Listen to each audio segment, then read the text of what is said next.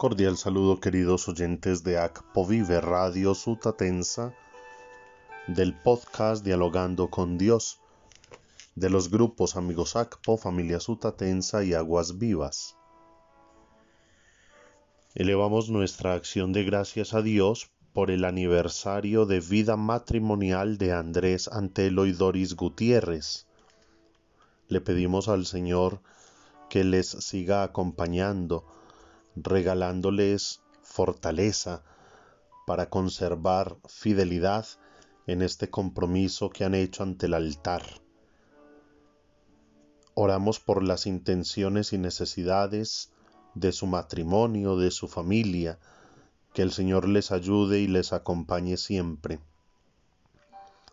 Oramos por mi tía Beatriz Henao Marín, por Aida Yuleisi Montes Gómez, por Isabela Lora Peláez, por mi prima Lina Marcela Gómez Henao. Que el Señor les acompañe y les bendiga. Celebramos la solemnidad de la Natividad de San Juan Bautista. Meditamos el Evangelio según San Lucas en el capítulo 1 versículos 57 al 66.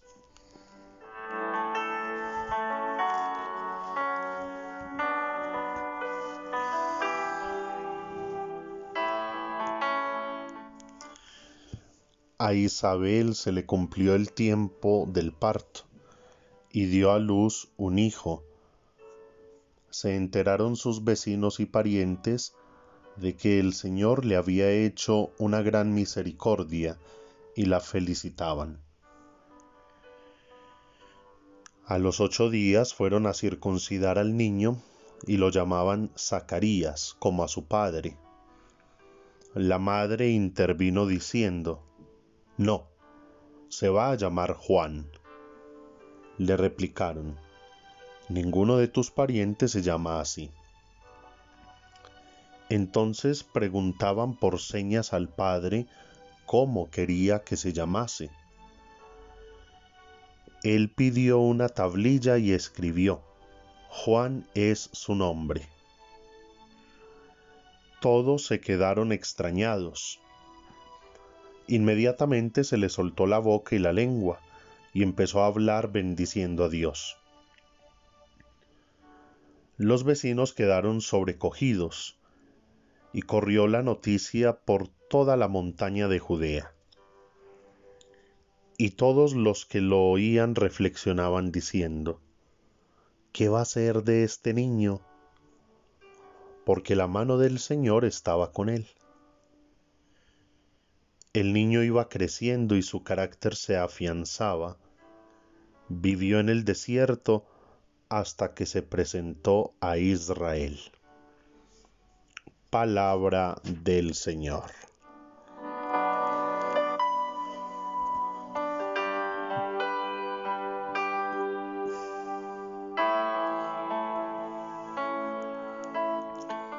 Queridos oyentes, la iglesia celebra hoy esta solemnidad del nacimiento de San Juan Bautista. Y lo hace así como también recuerda y conmemora su martirio por la importancia y la gran tarea de este profeta, que es considerado el último del Antiguo Testamento y el primero del Nuevo Testamento. Es aquel que conecta estos dos tiempos de salvación y es aquel a quien le corresponde evidenciar el cumplimiento de todas las profecías y presentar ante el pueblo al Mesías esperado. Y si miramos la historia de los profetas, de todos aquellos que son llamados por Dios, encontramos características en algunos casos similares pero en todos los casos encontramos que todo es don y gracia, llamado, gratuidad y amor de Dios. Y por eso lo primero para entender es, Dios es quien elige a sus profetas.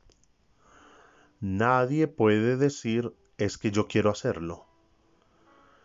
Es Dios quien llama, es Dios quien toca el corazón y pone ese deseo como un fuego ardiente en el corazón para esa tarea que Él encomienda. En segundo lugar, que es una tarea bellísima, pero a la vez difícil. Porque la tarea del profeta es denunciar el pecado, denunciar el mal y anunciar la salvación invitando a la conversión. No creamos que la nuestra ha sido la única época difícil. En toda la historia de la humanidad, en toda la historia de la fe cristiana, empezando en el pueblo elegido por Dios, la fe judía, siempre ha habido épocas difíciles en que aquellos que anuncian la verdad son perseguidos, maltratados e incluso asesinados. Y ahí es donde se descubre lo que hace un momento meditábamos. Si la tarea profética fuese un capricho humano, nadie la soportaría, nadie podría llevarla a cabo. Pero, como es un don de Dios, un llamado del Señor, una elección divina, el Señor da la gracia, la fuerza, el Espíritu Santo, para que a pesar de la dificultad, la contradicción, la amenaza y el peligro, el profeta siga anunciando la conversión, invitando a abrazar la salvación, dejando al descubierto el pecado. Y es por eso que en otra aparte de la, de la escritura se le pide al profeta no ser perro mudo. De ahí la importancia de nuestros líderes religiosos, de nuestros sacerdotes y obispos, de nuestros predicadores, misioneros y catequistas, cuando a pesar de las dificultades es capaz de demostrar, de dejar en evidencia el pecado de la sociedad. ¿Por qué creen, queridos oyentes, que hay tanta resistencia en las redes sociales a muchos sacerdotes y obispos? Incluso he, visto últimamente con mucha sorpresa, pero con alegría, cantidad de jóvenes que se declaran abiertamente católicos, defensores de la vida, y los atacan de una manera impresionante. Por lo mismo, porque están anunciando que se están violando los derechos, que se está atentando contra la moral, que se está alejando de Dios la sociedad. Entonces vienen las reacciones, las amenazas, las dificultades. Pero otro elemento muy importante es entender que el profeta no sustituye a Dios. Pensemos, por ejemplo, en Juan. Juan el Bautista que tenía seguidores, que tenía un gran público, que ofrecía un bautismo con agua para la conversión, si él, y como buen humano, se hubiese dejado llevar por la soberbia, seguro que hubiese montado rancho aparte, me perdonan, es una expresión muy colombiana. Rancho aparte. No hubiese presentado a Jesús, sino que se hubiese engolosinado con la fama, con el poder, porque en últimas todo aquel que convence a los hombres, a las multitudes, tiene un poder sobre ellos.